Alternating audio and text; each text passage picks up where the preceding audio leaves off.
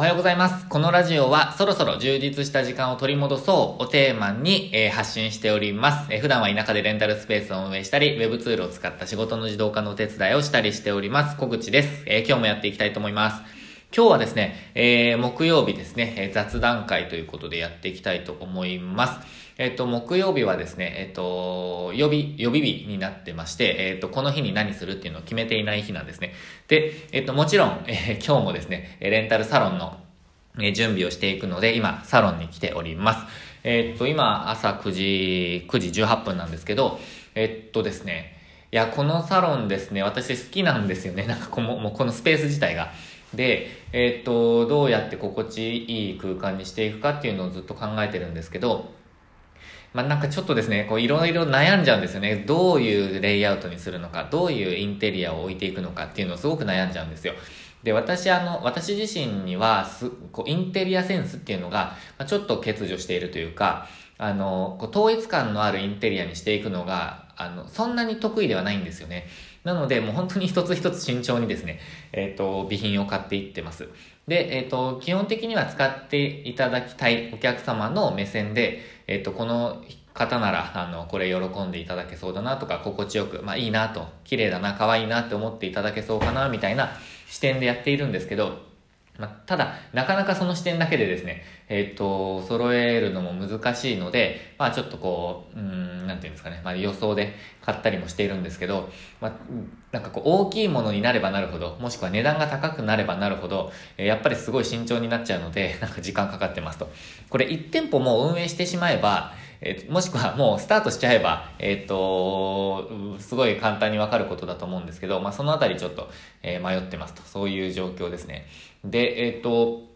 そんな中ですね、えっと、今日はですね、えっと、ロールカーテン、全然ロールカーテンつかなかったので、えっと、ロールカーテンを、えー、全然ロールカーテンつかなかったっていうのは、こう、ドアの窓か、窓の縁に、なんかちょっとですね、あのー、ロールカーテンの、こう、取り付け、え、金具金具をつける、あの、スペースがなかったので、今日は木の板とか買ってきてですね、ちょっと DIY 的なことも、えっと、やっていこうかなと、えー、思っております。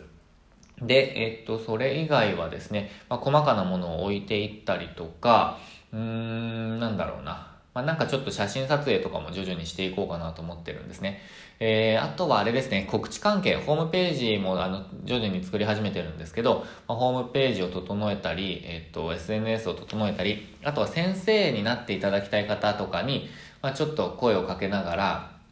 え、っと、4月以降ですね、えー、まあちょっといいスタートが切れるようにやっていこうかななんて思ってます。あと、看板とか作んなきゃいけないんですよね。ちょっとそのあたりがですね、えー、欠如しちゃってるので、ちょっとやっていきます。あと、掃除ですね。なんかこう、この部屋綺麗なんですけど、まあ、ちょっと、えー、拭き掃除を全部一回やっていこうかなと。あ、あとこれか、レースのカーテンが必要か。そうなんですよね。レースのカーテンがこれ必要なんだよな。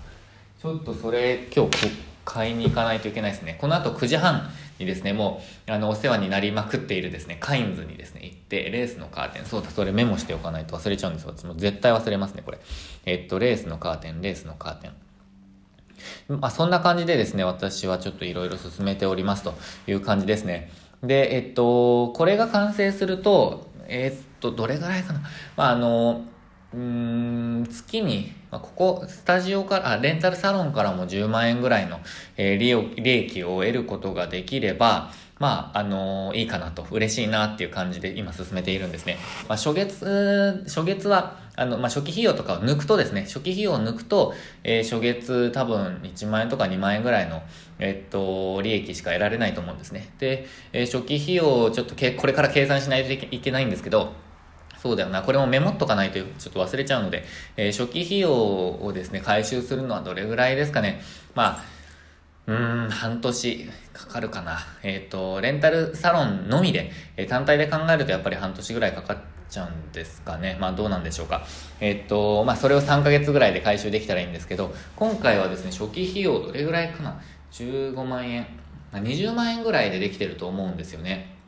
えなのでかなり安く、え、っとできてます。まあ、これもっと期間が短ければもっと安かったと思うんですけど、なので備品に関しては、うんと、15万円ぐらい、まあ、20万円 ?20 万円かな？やっぱり、え、サロンだと20万円ぐらいやっぱ必要ですね。えー、ただ、今回は、あのー、改装とかがなかったので、えっ、と、例えばフローリングをつけるとか、大型のミラーをどんどんバンバンバンバンつけていくみたいな作業がなかったので、比較的、えっ、と、安価に住んでいるんですね。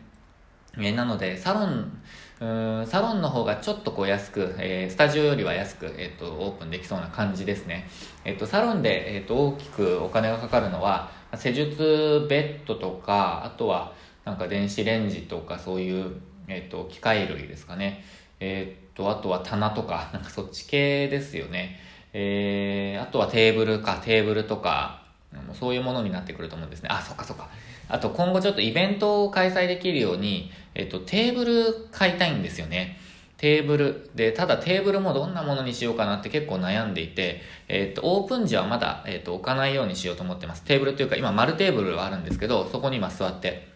えラジオを話してますが、えっと、テ丸テーブルではなくて、なんかワークショップとかが開けるような、まあ、なんかこう、四角く折りた、まあ、折りたたんで、開いたら四角くなるような、あの、長テーブル、長机になるような、えものをちょっとこう検討しておりますと。そんな感じですね。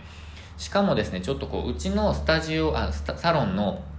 構造上ですね、その、おお長机ってこうしまっておく場所が必要じゃないですか。なので、なんかこう、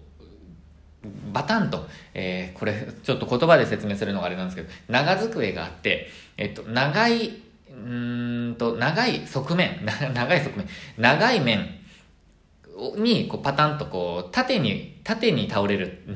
横か、横に倒れるスタイルではなくて、こうなんか半分にバタンとこう折れて、こう上に上げる。これも全然説明ができないですね。ちょっとうまく説明できないんですけど、あの、幅を取らない、幅を取らずに収納できるタイプの、えっ、ー、と、テーブルにしようと思ってるんですよ。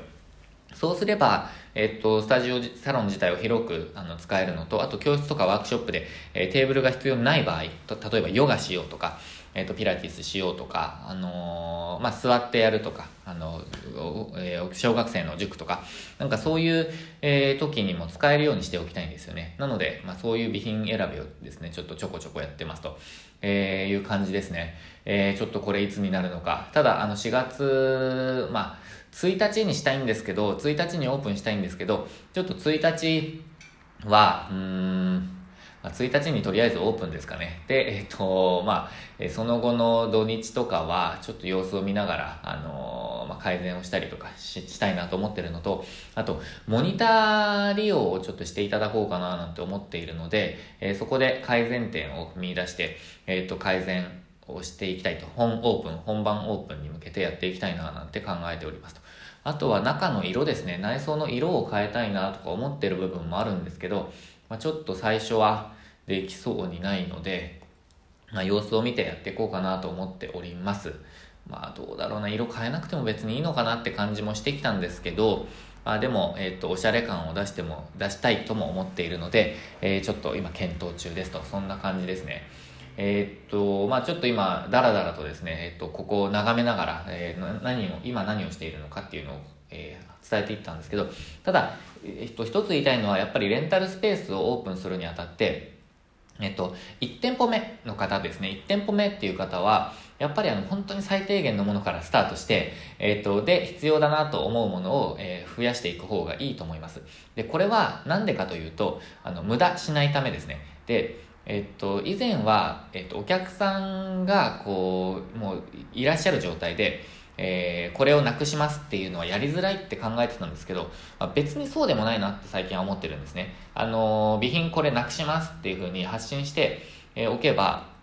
あのー、もしくは使ってますかみたいなアンケートを取れば、取って、その上で、あの、あまりご利用の方いなかったので、使ってる方には申し訳ないんですけど、この備品はなくしますとえいうようなやり方をすれば、丁寧にやっていけば別に問題ないと思ってます。え1ヶ月ぐらいかけてですね、あの、なくしていくと。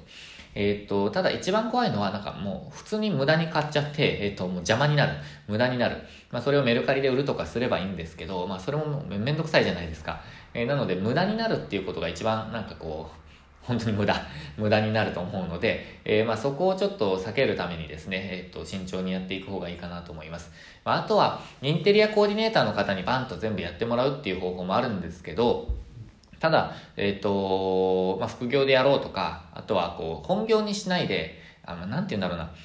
まあ、私、これレンタルスペースやるのに一番のメリットって自分で考えてやるっていう経験だと思ってるんですよ。で、その結果、まあ、あの、利益が得られるっていう、その経験自体がいいと思ってるんですね。で、多くの方は別にレンタルスペースをメインにしようって考えてないと思うので、なんかそのビジネスの場として、なんかこう、チャレンジの場としてやっているっていう感覚でやった方がなんか面白いなって自分は考えてるんですよ。なので、まあ、一個一個、あの、コーディネーターの方にバンと丸投げするんじゃなくて、一個一個考えながらやっていくっていうのが、なんかまあ、そこに価値があるかなと考えています。で、これは別に、あの、それぞれの価値観なので、まあ、一気に、あの、時間を短縮してバンと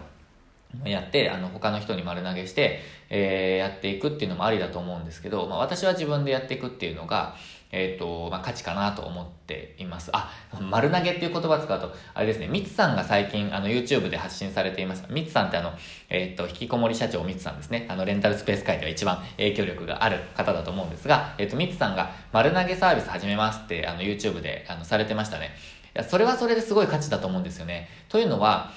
あの、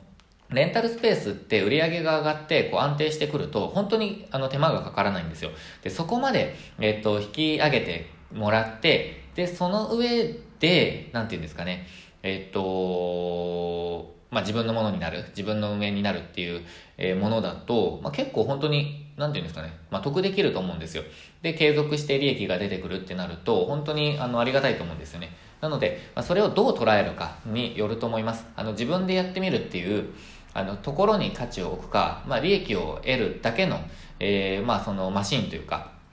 そういう設備だって考えるかの違いだと思うので、私は、えっ、と、前者だっていうだけですね。それだけの話なので、えっ、と、丸投げサービス的な、あの、新しいサービス始めますっていうのは、あれすごい、え、興味あるなって感じですね。あれで、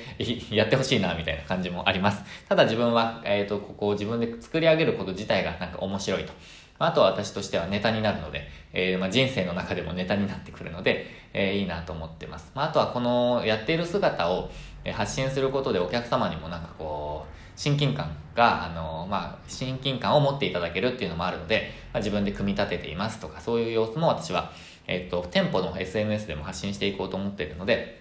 まあ、ちょっとそんな感じで、え、考えておりますと。え、そういう感じですね。え、なので、えっ、と、今日はですね、え9時半、あ、もう9時半か、9時半になったんですけど、えこれからカインズに行ってですね、いろいろちょっとこう細かめの備品とかも、え例えばトイレットペーパーとかティッシュとか、えっ、と、なんかトイレに置くやつとか、なんかそういうものも、えっ、と、購入して、えちょっとやっていこうかなと考えております。まあちょっとですね、最近楽天市場に入り浸っているんですけど、いいものたくさん売ってますね。ただあの、手元で見られないっていうのもあの、デメリットの一つなので、なんかこう、いや、ちょっと安っぽかったな、みたいな、えのもあるんですけど、まあ、それも経験の一つだなと思って、あまり高いものでなければいいかなと思ってます。あ、あともう一つ。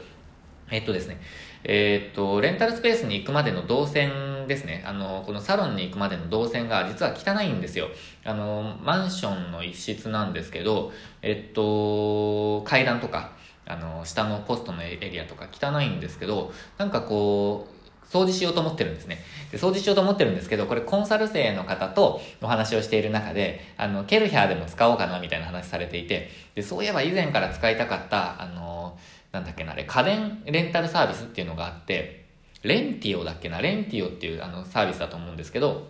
まあ、それをですね、ちょっとケルヒャーでやってみようかなと。2、2泊3日でいくらだったっけな、えっと、7000円ぐらいなんですよ。6000円かな ?6000 円か7000円ぐらいなんですよ。で、まあ、この3日間で、えっと、スペースのあたりを全部掃除するのと、あとは、まあ、家のあたり、家もですね、えー、全部ちょっと掃除してみるのもありかなとか思っているので、まあ、なんかチャレンジしてみようかな。まあ、ちょっと結構高いんですよね。えー、なので、まあ、微妙、ちょっと、検討中なんですけど、まあ、そんなことも考えておりますと。あの、家電レンタルサービス、レンティをちょっと調べてみてください。いろいろお掃除ロボットとか、えっ、ー、と、なんか洗濯機とかあるんじゃないですかね。えー、カメラとかもやってますね。なので、あの、旅行の時だけいいカメラ使うとかっていうのもありだと思います。動画撮影とかですね。えー、ということで、今日は、えっ、と、雑談会ということで、今のレンタルサロンの、え組み立て方っていうか、あの、進捗状況を共有させていただきました。え今日もやっていきます。ということで、頑張っていきましょう。今日も最後までご視聴いただきまして、ありがとうございました。